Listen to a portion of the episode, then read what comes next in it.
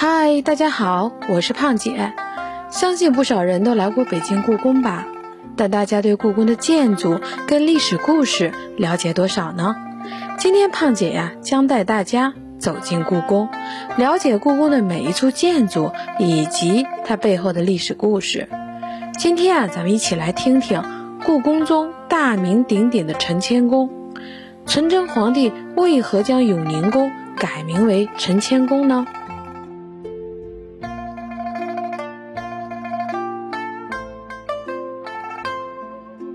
从永和宫出来，往右走，出了德阳门，再过了旅顺门，就来到了故宫中传说中的承乾宫。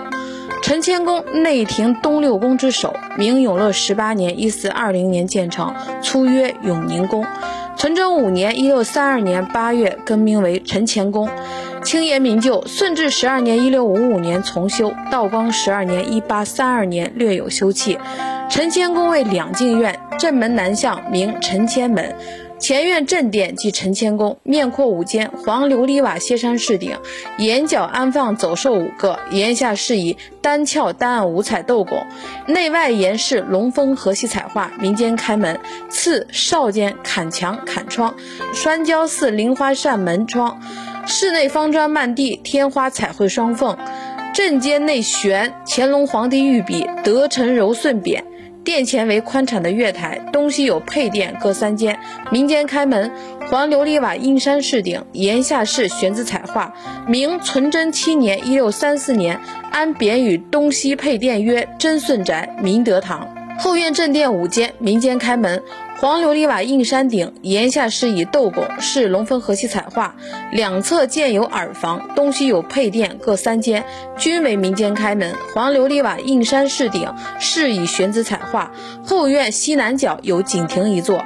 此宫保持明初始建时的格局。此宫在明代为贵妃所居，清代为后妃所居。承乾宫中有两株梨树，到每年的四月，便会开满满枝洁白似雪的花朵，在蓝天的映衬下，格外的漂亮。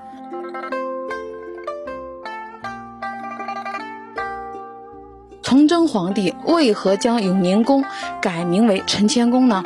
主要还是啊，因为当时宠冠后宫的宠妃田贵妃。田贵妃名田秀英，南直隶扬州府江都县，也就是今天江苏省扬州市人，祖籍陕西省西安府长安县，也就是现在的陕西省西安市，左都督田弘玉之女。田秀英自幼聪慧过人，爱好广泛，于是父亲便请来老师，专门教她读书画画，同时还聘请了一位技艺高超的琴师，专门教她音律。有意思的是啊，这位琴师啊，后来成了她的继母。在名师指点下，田秀英十二三岁便能吟诗作赋，十六岁时，一六二七年便入选为幸王妃。崇祯皇帝登基后，田秀英和幸王正妃周氏及另一位侍妾一同入住紫禁城。立皇后时，崇祯皇帝犯了难。他本想选貌美无双、多才多艺的田秀英做自己的皇后，可经不住嫂子怡安皇后的坚持，最终改立周氏为后。为了补偿田秀英，于是将东六宫之一的永宁宫更名为承乾宫，给她居住，并封其为李妃。李妃受宠不仅是因多才多艺，更重要的是她天生带香，虽酷暑热时或行猎日中。姬无仙汗，等席间皆有香气。因为深得纯真皇帝的喜爱，纯真十三年（一六四零年）元旦，周皇后因田贵妃过于受宠，为了打压她，利用元旦时宫中嫔妃都需向皇后朝贺的机会，故意将前来拜见她的田贵妃挡在了天寒地冻、风雪交加的宫外。直到过去很久，才将其召入宫中，连客套话都没说，便将其赶了出来。纯真皇帝知道后大怒，愤怒之下与周。皇皇后理论，并将其推倒在地。周皇后气不过，便开始以绝食自杀相看。事情过后，纯真皇帝也自觉过分了，为了平息后宫纷争，维护周皇后的尊严，便命田贵妃迁居启祥宫，反省过错。迁住启祥宫后不久，他特别喜欢的儿子皇五子朱慈焕一病不起，不久去世。哀痛之下，田贵妃随之也染上了重病。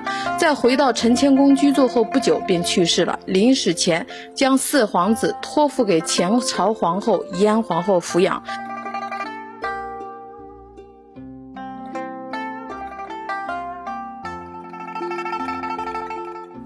嗨，今天的故宫知识就先分享到这里了。喜欢的朋友们可关注胖姐，下回咱们继续分享清朝第一位戴上皇贵妃桂冠的女人是谁呢？